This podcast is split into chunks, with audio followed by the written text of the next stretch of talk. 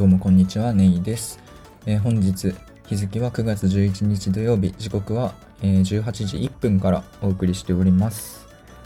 えー、久しぶりですね、本当に。ま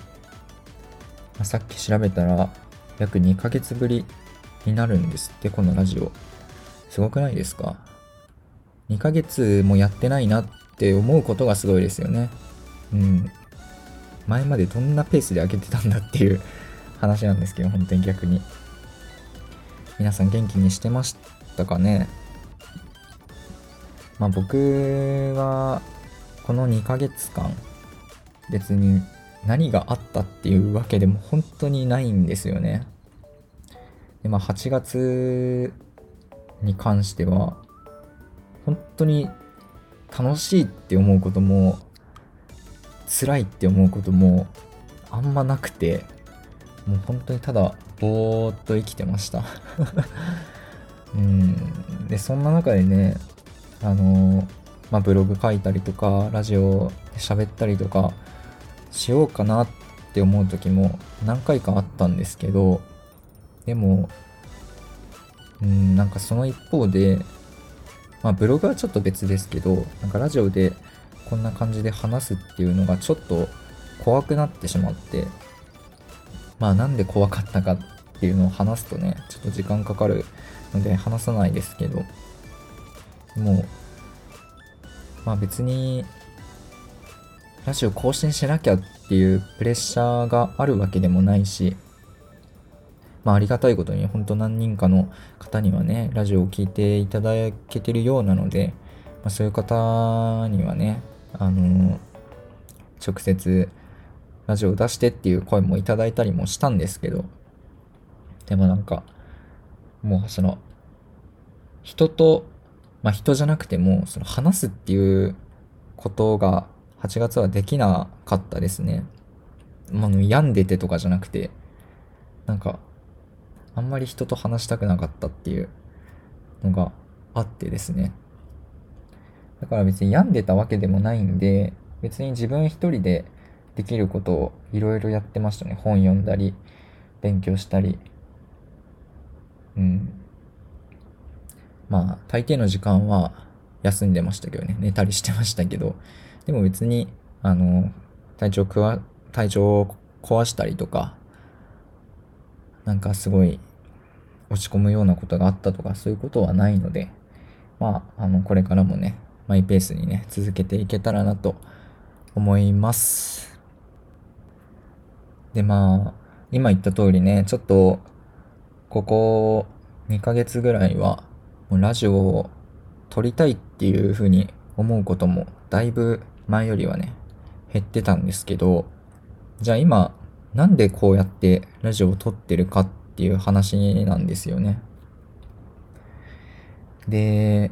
まあその2ヶ月間で、別にラジオのことを考えてなかったわけじゃないんですよ。やっぱり、その時は撮りたくないなって思ってても、いつか撮りたいなって思う時が来るだろうなっていうのを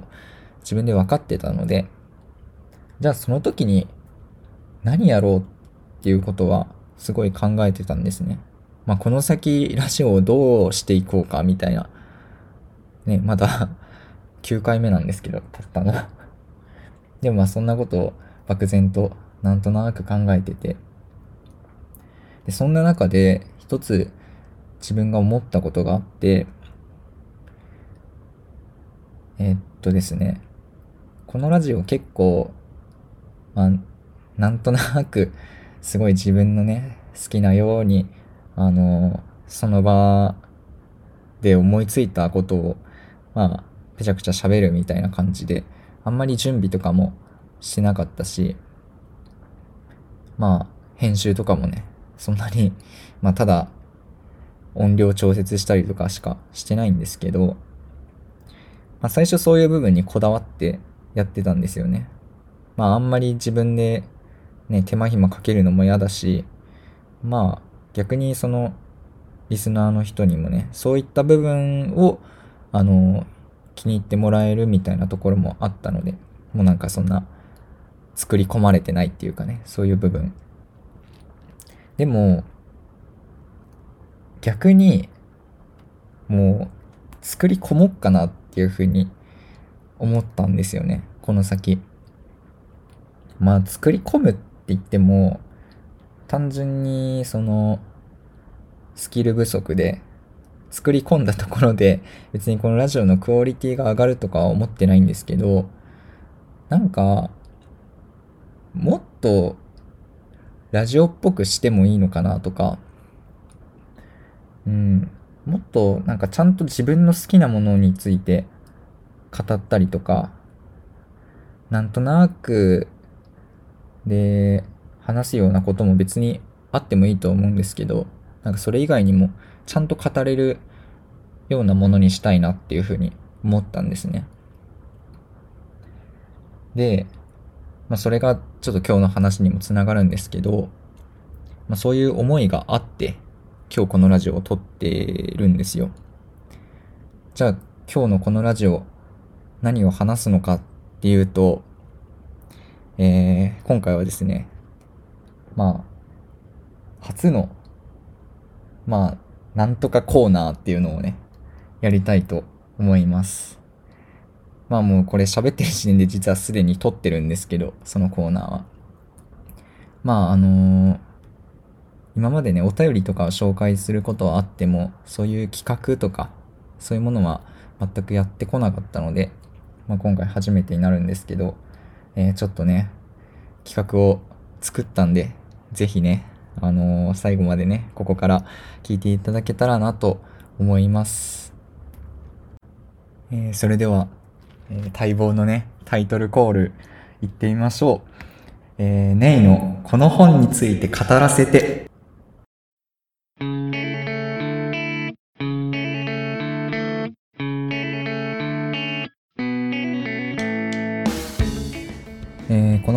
は私ネイが今月に読んだ本の中から一冊をピックアップして、えー、自由気ままに紹介させていただくコーナーです、えー、2021年の8月皆さんはどのようにお過ごしになられたでしょうか？まあ、花火をねやった人とか、まあ、風鈴の音を聞いた人とかあとはねやっぱり夏といえば寝る時のね蚊の音がすっごいうざかったりとかね、まあ、そんなね夏らしさを感じられる場面に出会えたでしょうかね。まあ、ちなみに僕はですね、この夏こそは、まあ、花火をね、誰かとしたいなって思ってたんですけど、やっぱり今年も結局 できずに、まあ、ずっと家に引きこもってアイスクリームばかり食べてしまいましたね。うん、切ない。ま、そんなね、8月なんですけど、えー、僕はね、4冊の本を読みました。えー、1冊目は五十嵐律人の原因において自由な物語。2冊目は森下典子の日日これ口実。3冊目は橋本治の百人一首がよくわかる。4冊目は辻村瑞希の家族シアターでした。8月はね、珍しく小説以外の本も読んだりしてたんですけど、まあなんかそれぞれの本にね、それぞれの面白さを感じましたね。で、まあ例えば2冊目の日々これ口実とかは、まあ、お茶を題材にしたエッセイになってるんですけど、まあ、自分がねその今まで触れてこなかったお茶っていう分野の体験談、まあ、エッセイっていうのはやっぱり、まあ、新鮮なものがすごいあったし、まあ、素直にそういうお茶とか茶道っていうものに興味を持ちましたね読んでて。でまあ改めてその日本特有の何て言うんだろう和みたいなそういう精神に美しさを感じたりしてまあ、今回ね、新たに触れてみたその茶道っていうもの以外にも、まあ、書道とか、将棋とか、落語とか、まあ、百人一首、さっき言った短歌とかもそうなんですけど、まあ、そういう日本のね、伝統文化に昔から強い憧れとか魅力を感じているので、まあ、こういうものもね、これからも触れ続けていきたいなっていうふうに思いましたね。えー、そして今回僕が紹介する一冊は辻村瑞希の家族シアターです。えー、この本を手にしたきっかけは実家に帰った時にお姉ちゃんに勧められたことでした。まあ、僕にはお姉ちゃんがね、2人いるんですけれども、今回はその下のお姉ちゃんにこの本を借りました。でまあ、そのお姉ちゃんっていうのがね、僕とその趣味趣向が本当に正反対で、まあ、小さい頃なんかはね、よくテレビのリモコンの取り合いとか、まあ、食べ物の好みとかはね、かぶんない方が、あの、喧嘩しなくて済むんですけど、まあそういうちっちゃいことでね、めちゃくちゃ喧嘩してたんですけどね。で、まあ僕もね、そのお姉ちゃんも、まあ本を読むようになったのは言うて最近のことで、まあ小さい頃とか本当に本がすごいお互い嫌いだったと思うんですけど、でもやっぱり本を好きになった今でも、その本の好みっていうのは、姉も僕もすごい対照的で、まあ僕がね、なんか、まあいわゆるお涙ちょうだいの、まあ感動だけの話っていうか、そういう、いかにもハッピーエンドにしたかったみたいな、そういうのが全面的に出てる話っていうのはあんま好きじゃないんですけど、でも、お姉ちゃんはまあそういうものを好んでるみたいなところもあるんですよね。で、まあ今回、その紹介させていただく辻村瑞希さんの家族シアターっていうのも、まあ、どちらかというと、まあ、お姉ちゃんの好みに近いような小説のような気がしましたね。では、まず最初にあらすじを紹介したいと思います。えー、息子が小学6年の1年間、親父会なる父親だけの集まりに参加することになった私。夢は学校の先生という息子が憧れる熱血感の担任教師は積極的に行事を企画。親子ともども忘れられない一年となる。しかし、その8年後、担任のある秘密が明かされる。家族を描く心温まる全7編。ということですね。まあ、今読み上げたのは、その、まあ、この7編あるうちのタイムカプセルの8年という話で、まあ、この話を含めてね、今言った通り、この本には7つの物語が収録されています。今先にそれぞれのタイトルだけ紹介すると、まず1つ目が、えー、妹という祝福。2つ目がサイリウム。3つ目が私のディアマンテ。4つ目がタイムカプセルの8年。5つ目が1992年の秋空。で、6つ目が孫の誕生会。で、7個目が魂ウムマシンの永遠という風になってますね。まあ、それぞれのね、物語は、この本の題名の通り、まあ、家族っていうものをね、共通のテーマとして、えー、書いているんですけれども、まあ、その中でも、例えば、姉と妹だったりとか、祖父と孫だったりとか、あとまあ母と娘だったりとか、まあ、そういう異なるね、関係性を題材にして、まあ、それぞれの物語が書かれているので、まあ、なんか一つのその家族っていうテーマの中でも、なんかいろいろ見えてくるものがあるんですよ。それでまあ一つ一つのね、話にすごい特有の面白さを感じましたね。あと、まあ、読み終えたね、今だから感じることかもしれないんですけど、まあ、先ほど紹介したタイトルを見ても、なんか一つ一つの物語のタイトルが結構特徴的で、なんかすごい個人的になんかワクワクするものがありましたね。うん。ということでね、まあ、ここからは僕の感想を好き勝手に話していこうと思うんですけど、まず結論から言うと、この家族シアターという本は、本当に素晴らしいです。もうね、ぜひね、あの皆さんにも読んでいただきたいなって思うわけなんですけど、まあ最初、その、ね、趣味趣向が違うお姉ちゃんからね、借りた時点では、正直あんまり読む気がせずに、まあ実際この本を読み始めたのも、まあ正直他に読む本ないしな、みたいな割と消極的な理由っていうか、まあ、最初全然期待しなかったんですよね。で、ただ、一つ目のその妹という祝福っていうのを読み始めてすぐに、その自分の中にあった前評判が完全に覆ったんですよ。で、その8月はなんかまあいろいろバタバタしてて、あんまりね、本を読む時間も取れなかったし、まあ、本を読みたいって思うこともそこまでなかったんですけど、でももっと言うとそのまあ読んでる時も全然集中できないっていうことが多かったんですけどこの本に関しては本当にもう一つ目の話からすごい夢中になってしまってあっという間に全部読み終えてしまいましたね。なんかねどの物語もなんか派手なわけでもないしまあその何て言うんだろう。小説特有のなんか、まあ、奇跡が起こるようなね、話でもないんですけど、なんかやっぱり読み終えた頃にはすっごい温かい気持ちになるんですよね。で、こういう類、こういう類っていうか、まあ、こういうジャンルに関しては、やっぱり辻村瑞希さんすげえなっていう風に感じて、まあ、この人がね、つづる言葉って、やっぱすごいと思うんですよね。で、まあ僕のね、ラジオでは何回も登場してる傲慢と善良っていうあの本を読んだ時にも感じたんですけど、なんか登場人物の人柄とか性格っていうのをその読者に想像させるような文章を書くのがめちゃくちゃうまいと思うんですよね。で別になんか小説なんでなんか例えば誰々はこういう人だとか彼女にはこういうところがあるとかそういうはっきりしたような表現は使わないんですよ。でまあなんか物語の起承転結自体とはあんまり絡んでないような場面本当にちょっとした場面で、えー、さりげなく書かれた行動の描写だったりとか、その人のセリフとか、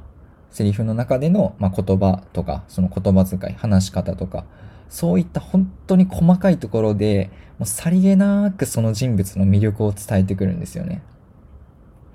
でしかも、なんかその人物って、なんか別にそんなに特別じゃないんですよ。すっごい才能があってとか、なんかすっごい、なんて言うんだろう、ぶっ飛んでるとか、そういうことも別にないんですよね。まあ、例えば、えー、先ほど紹介した2つ目の物語ですね、サイリウムっていうお話の中では、まあ、アイドルオタクの弟とビジュアル系バンドが大好きな姉っていうのが出てくるんですよね。で、えっ、ー、と、まあ、タイムカプセルの8年っていう話では、学校の先生になることを夢見る息子と、まあそれを、まあその家族ですね、えー、父親とか、そういうのが出てくるんですよね。だから、なんか特別設定が変わってるわけでもないし、まあ最後になんか衝撃的な展開が、みたいな、そういうのも別にないんですよ。ただ、なんかそういうのがないっていうだけに、それぞれの話の人物にすごい親近感を抱いたりとか、まあ、共感したりとか、なんかとにかくなんかすごい身近に感じるんですよね。もちろんこれ小説なんで、まあフィクションだと思うんですけれども、実際その自分の周りでも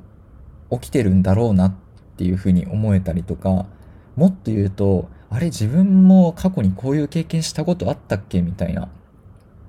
なんか、すごいリアルなんですよ。で、その物語に出てくるそれぞれの人物っていうのが、何かしらのね、その不器用さとか、まあ、優しさっていうのを持ってて、で、それぞれがいろんなことに苦節しながらも、でもちゃんと毎日、えー、歩んでいると。なんかそういう描写をやっぱ書かせるのが、すごいうまいなって思って、僕この本読んだ後に思ったんですけど、これほどまでにその登場人物、物語の主人公に関わらず物語に出てくる人にここまで引き込まれたこと今までなかったかもなっていうふうに思いましたね、すごい。で、まあ僕がね、あのー、個人的に一番好きだった話っていうのが、5つ目の1992年の秋空っていう話だったんですね。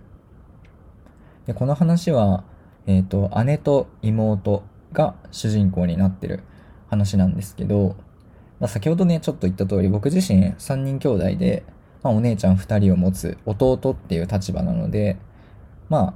この物語の設定とは全然重ならないんですよね。妹がいるわけでもないし。なんですけど、あのー、この物語に出てくるまあ、先ほどの姉と妹っていう、この二人にはね、もう本当に惹かれましたね。うん。なんか自分でもね、びっくりしたんですけど、初めて本を読んで泣きそうになりました。もう本当に目がうるってした。もうね、なんか、素敵っていうのが溢れてるんですよ、この物語に。もう全部素敵なんですよね。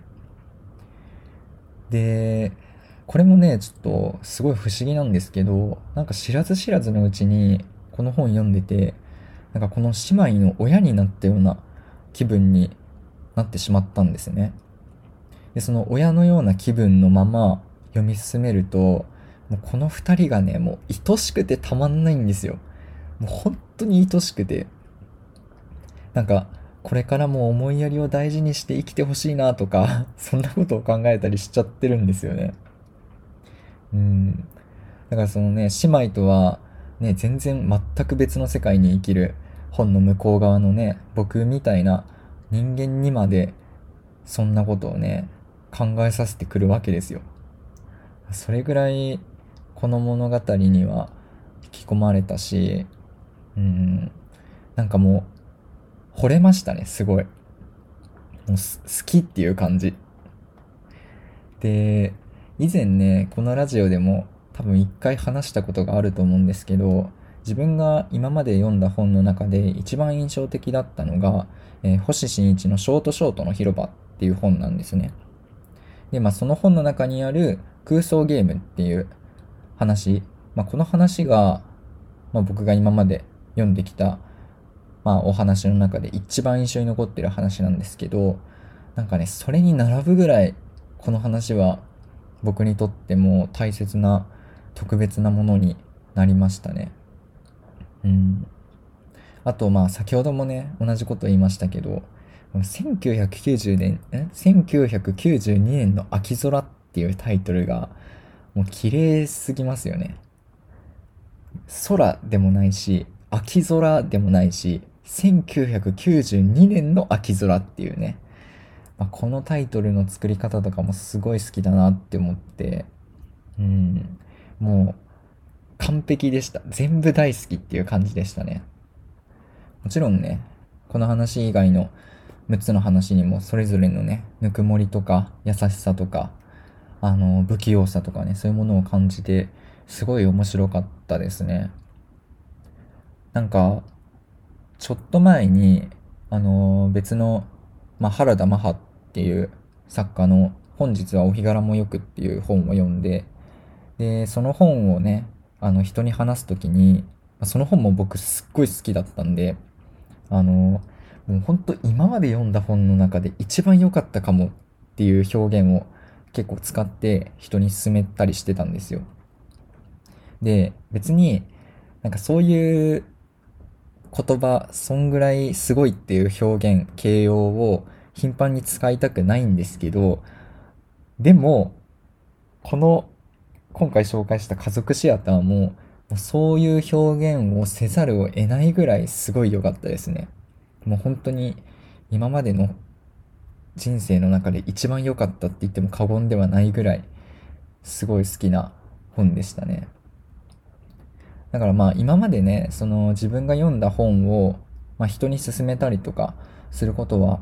何度かあったんですけど、これほどまでに人に勧めたいとか、なんか感想を語り合いたいとか、そういう風に思った本はなかなかないので、うん、すごい本だなっていう風に思いましたね。うん。で、あとはまあ、これも余談なんですけど、あのー、本当にね、読み終えた後すぐにお姉ちゃんに連絡したんですよ。その貸してくれたね。めっちゃ良かったっていうのを連絡して、で、普段ね、僕お姉ちゃんに全く連絡しないんですよ。でお姉ちゃんも別にあの連絡してこないし、本当に年に1回あるお互いの誕生日の時に、なんかおめでとうっていう風に送るぐらいのやりとりしかしないんですよね。あとはまあ緊急の連絡とか。でもそんなお姉ちゃんに対して LINE でもうめっちゃ良かったっていうのを送るだけそのメッセージを送るっていうことでね、多分この本の素晴らしさ伝わるんじゃないですかね。ちょっと投げやりになっちゃったけど。うん。だからまあ、そんぐらい感動しましたね。で、まあこの本借りたんで、まあいつか返さないといけないわけなんですけど、返したくないんですよ。絶対に でも、まあ、返さなくちゃいけないんでね。まあ、もう一冊買って自分のね、手元にもずっと置いていきたいなっていうふうに思いましたね。はい。ということでね、今回は、えー、辻村瑞希さんの家族シアターを紹介しました。えー、好き勝手に語ってまいりましたが、興味を持っていただけましたでしょうか？まあね、読んでみたいと思っていただいた方はね、概要欄の方にリンクを貼っておりますので、ぜひ、えー、手に取っていただけたら嬉しいなと思います。えー、もしね、読んでくれた方がおりましたらね、その方がどんなことを感じたのかとか結構知りたいので、まあ、感想とかね、そういうものを、えー、ぜひね、お便りなどで送っていただけると嬉しいです。えー、そしてね、皆さんのお気に入りの本とかもね、ぜひ教えていただきたいなって思います。やっぱり僕自身結構好みが、好みが強いっていうか、まあ、自分の好きなものばっか読むタイプなんで、あんまりそのジャンルの広がりとかがないんですよね。だから、まあそういう新しいジャンルを発掘するとかいう意味でも、あのー、皆さんが好きな本とかね、そういうものも教えていただけたら、ぜひ読みたいなと思います。で、その本をね、読んで自分がすごいいいなっていうふうに思ったら、またこういうふうにね、あの、ラジオで紹介させていただきたいなとも思うので、ぜひそういったものもお便りで送ってください。以上、ネイのこの本について語らせてのコーナーでした。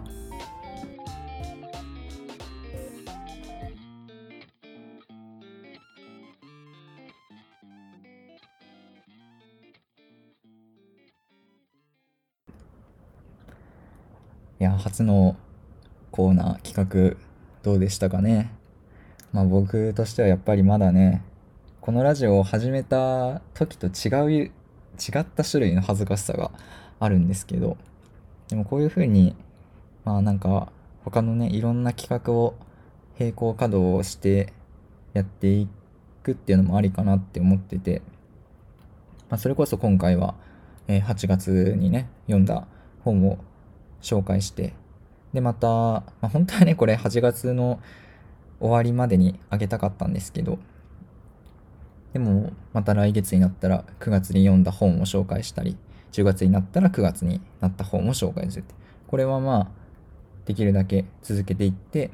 でそれ以外にも、まあ今まであったようなね、そのお便りをね、紹介させていただくコーナーとか、まあお便りとちょっと被る部分もあるかもしれないけど、まあ悩み相談コーナーとかね。あとは、音楽の話をしたり。まあ、これはあんまりみんな興味ないと思うからやんないと思うんですけど、例えば、まあ、サッカーの話をしたりね。そういう自分の好きなものとか、まあ、それ以外でもそうですけど、うん、いろんなことをね、あの、ちゃんとした形でね、話していけたらなと思います。まあ、なんだろうな。すごい探り探りやってる部分あるので、まあ、いろんなことが変わってくとは思うんですけど、それこそさっきのコーナーのタイトルだってね、あの、今パッて思いついた ものなので、まあ、来月になったらまた別のタイトルとかになってるかもしれないですけど、でもまあそういうのは、うん、臨機応変にやっていけたらなと思います。もちろん、まあ今回もそのコーナーの前後でこうやって喋ってますけど、こういう何でもないような喋りとかもね、ちょこちょこ入れていきたいなと思うので、まあ、ぜひね、あのー、このラジオを聴いていただいてる方は、今後もね、よかったら、まあ、聞いてもらえるとすごい嬉しいなって思います。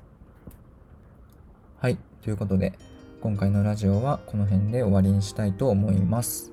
えー、このラジオではお便りを募集しております。お便りのフォームは概要欄、説明欄の方に載せてありますので、えー、ぜひそこからお便りを送っていただけると嬉しいです。また、僕自身がやっているブログや Twitter のリンクも説明欄に載せております。ブログはノートというところでやっております。アカウント名は mono アンダーバー 78logue モノアンダーバー786というアカウントでやっております。えー、検索でね、ネイっていう感じで打っていただいても出てくるかと思うので、よければチェックとフォローをお願いします。えー、Twitter の方は nei アンダーバー monologue えー、ネイアンダーバーモノローグというアカウントでやってるので、こちらもよかったらチェックとフォローをお願いします。えー、またそれ以外にもですね、えー、このラジオでは、え BGM とかサムネイルの写真も募集しているので、そういうものも、えお便りでね、送っていただけると嬉しいです。えあと、ね、相変わらず、あの、語ったりね、できる、えゲストをね、募集しているので、え、もし興味がある方は声をかけてくれると嬉しいなと思います。では、え、久しぶりのラジオもね、この辺でお別れにしましょう、えー、最後まで聞いていただいてくれた方、ありがとうございました。よければまた次回も聴いてください。それでは、さようなら。